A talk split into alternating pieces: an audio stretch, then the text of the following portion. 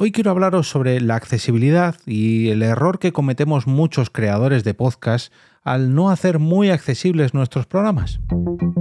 Te damos la bienvenida al otro lado del micrófono. Al otro lado del micrófono. Un proyecto de Jorge Marín Nieto, en el que encontrarás tu ración diaria de metapodcasting con noticias, eventos, herramientas o episodios de opinión en apenas 10 minutos. 10 minutos. 10 minutos. Hola y bienvenido o bienvenida a una nueva ración de Metapodcasting Diaria. Yo soy Jorge Marín y quiero hablarte de la accesibilidad en el podcasting, algo que mm, no nos solemos preocupar mucho. ¿A qué viene esto? Veréis, muchas veces por las mañanas, según nos levantamos en casa, muchos sabréis que tengo dos hijas pequeñas, veo que en algunos de los canales televisivos eh, incluyen una pequeña ventanita, no solamente los canales de dibujos, ojo, en casi todos, pero pero los canales infantiles mm, me duele más todavía. Incluyen una pequeña ventanita con una intérprete de lenguaje de sordomudos. Pero siempre me ha llamado la atención que esa ventanita de lenguaje de sordomudos solamente está a primera, primerísima hora de la mañana. Pero es que incluso hay veces que, dependiendo del programa, aparece o desaparece. Y esto me ha hecho reflexionar muchas veces si no estaremos haciendo algo parecido en el ambiente del podcasting, en el ámbito del podcasting Muchos de nosotros mm, comenzamos a grabar nuestros podcasts en vídeo y esto conlleva que a la hora de describir lo que está pasando, de explicar algo que estemos comentando o mostrar incluso, nos olvidemos de que en su nacimiento y en su gran mayoría de, de ocasiones el podcasting se suele escuchar más que ver. Nos olvidamos de la gente que no puede vernos y no hablo solamente de los que nos escuchan en formato podcast y no van al vídeo de YouTube, sino de las personas que, bueno, pues tienen algún tipo de deficiencia visual, son ciegos directamente y solamente nos pueden escuchar. Claro, aquí los que solamente grabamos en audio estamos más acostumbrados ¿no? a explicarnos incluso de sobremanera, pues porque el, formato así lo requiere. Pero los que graban en vídeo, bueno, hay veces que hacen referencia, ay, mira esto, jaja, o fijaros aquí, sin detallar dónde es aquí o lo que están señalando o mm, bueno, creo que entendéis un poco por dónde van los tiros. Y, mm, y, precisamente esto creo que es un error. Creo que es un error porque herramientas como YouTube precisamente nos permiten hacer más accesibles nuestros podcasts gracias a bueno, las herramientas que incorporan de subtítulos automáticos, transcripciones, etcétera, etcétera, etcétera. La llegada de nuevas herramientas de inteligencia artificial que nos automatizan el proceso de transcripción de nuestros podcasts. ¿Y, por qué no aprovechamos todo esto y hacemos más accesibles nuestros programas? Fijaos que mucha gente ya asocia el, formato podcast a vídeos grabados en YouTube, a vídeos en vivo grabados en Twitch y se despreocupan totalmente de las plataformas del el simple audio, dejando de lado a muchísima, pero que muchísima gente. Y, claro, es una manera de no hacer más accesible tu podcast. Las plataformas de audio creo que pueden llegar a mucha, pero que mucha gente. Esto de mucho, pero que mucho, me lo tengo que quitar. Me estoy dando cuenta últimamente que lo estoy usando como una coletilla y, cada vez que me escucho diciéndolo, me repatea mucho, pero que mucho. Nada, fuera de bromas. Eh, creo que las herramientas de vídeo no deberían mm, ponernos, digamos, estas fronteras porque podrían precisamente ayudarnos a expandir nuestros podcasts aprovechando estas herramientas, ya digo, subtítulos automáticos, transcripciones automáticas, eh, en fin, mm, creo, creo que podríamos aprovecharlas en nuestro beneficio. También quiero aprovechar este audio sobre la mm, accesibilidad y me gustaría aplaudir una, eh, una fundación que se preocupa de eh, traducir al lenguaje de sordomudos cada uno de sus actos, podcast incluidos, como es la Fundación Telefónica. La Fundación Telefónica a mí me llamó mucho la atención la primera vez que fui allí, que la charla que vi, ya no recuerdo cuál era, creo que era un, podcast en directo, no lo sé porque ya hace muchos años, pero eh, se preocupan, eh, imagino que lógicamente pues tienen financiación para hacerlo, pero siempre tienen varias personas que traducen al lenguaje de signos cada una de sus charlas, podcasts, etcétera, etcétera, etcétera. Ahí está bien bien implementado el, vídeo en los podcasts que se graban allí. De hecho, me acuerdo en unas podcasts que estuve que, que, así lo hice saber, ¿no? Que estaban hablando precisamente de cómo podemos aprovechar del vídeo para el podcast, el vídeo, el vídeo, el vídeo para el podcast, claro, porque allí tenemos audiencia, claro, porque allí podemos llegar a más gente, porque es el segundo buscador después de Google. Y casi, casi nadie reflexionó sobre, oye, ya que tenemos vídeo, ¿por qué no nos preocupamos de mostrar nuestros podcasts a la gente que no los puede escuchar? Que el lenguaje radiofónico, el lenguaje auditivo, para las personas con alguna deficiencia visual o personas ciegas está súper bien, pero claro, dejamos de lado totalmente a las personas que tengan deficiencias auditivas o sordas. Pues hombre, ya que tenemos la posibilidad de brindar nuestros programas a personas que hasta ahora no podían hacerlo, vamos a brindar la oportunidad de que ahora, a partir de ahora, puedan, puedan consumirlo, ¿no? Y no hablo solamente de poner a una persona con lenguaje de signos que traduzca o, que interprete nuestros programas. No, porque no todos tenemos la solvencia económica para pagar un intérprete de signos, pero a lo mejor podemos activar los subtítulos en nuestros vídeos, a lo mejor podemos coger una transcripción y pegarla en nuestra web, a lo mejor podemos, no sé, se me ocurren muchas cosas, o simplemente ayudar a que, a que nuestro podcast sea más accesible ofreciéndolo en más plataformas. Nos despreocupamos muchas veces de que, bueno, si a mí yo con estar no sé, con estar en Evox, que es donde escucho yo los podcasts, pues ya me vale.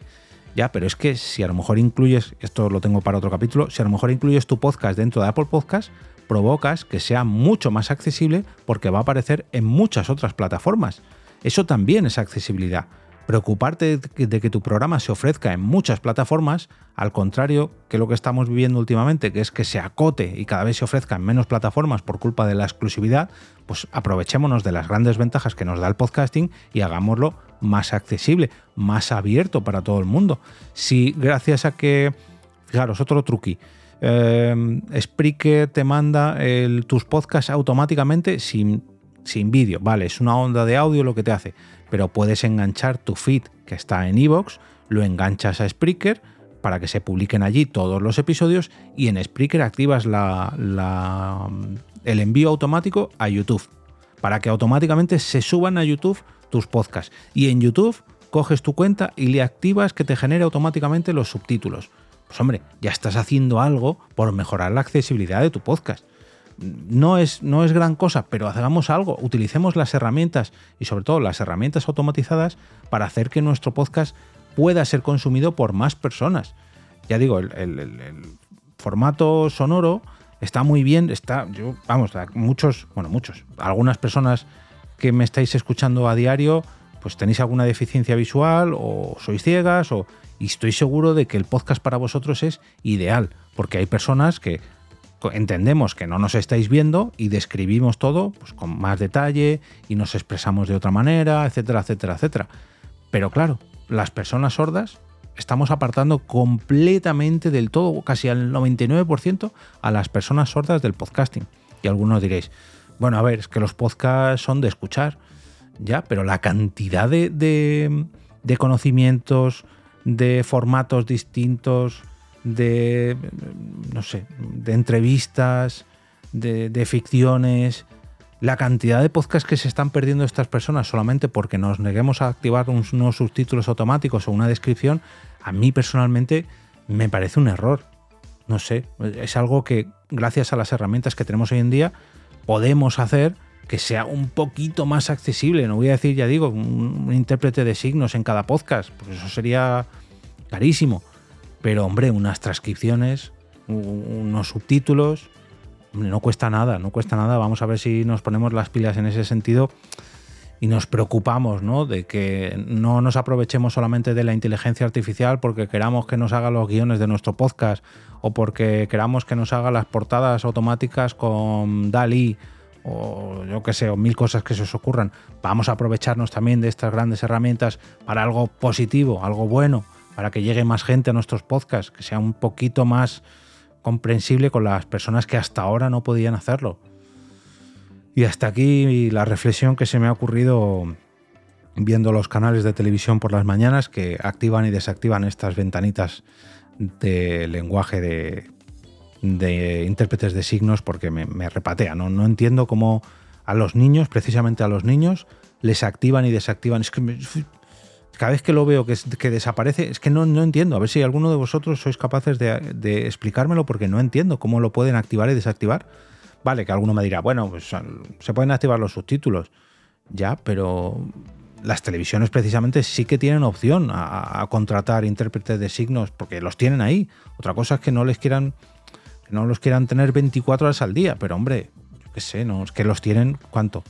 Un 1% de su programación, un 5%, un 10%, en fin, que desvarío, desvarío.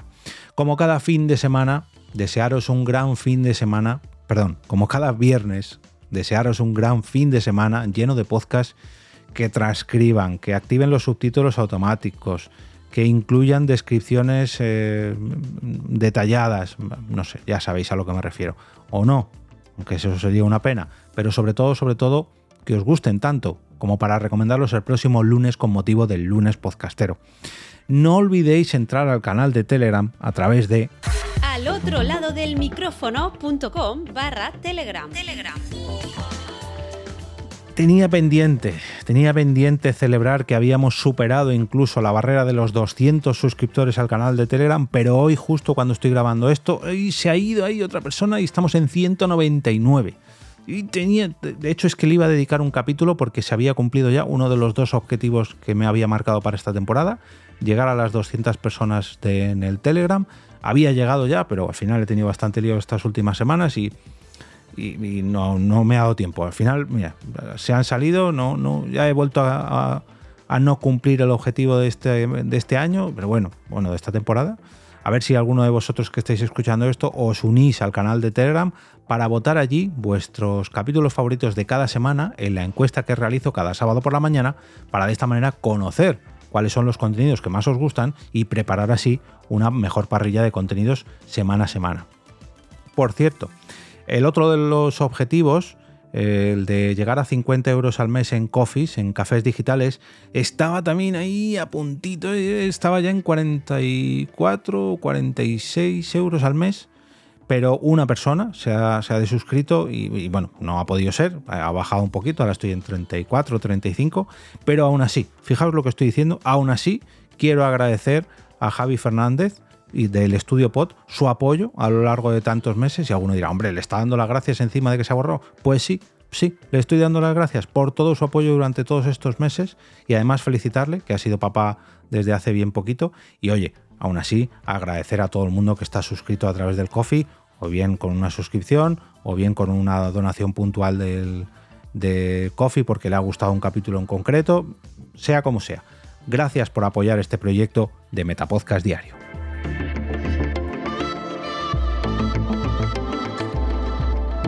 Y ahora me despido y como cada día regreso a ese sitio donde estáis vosotros ahora mismo, al otro lado del micrófono.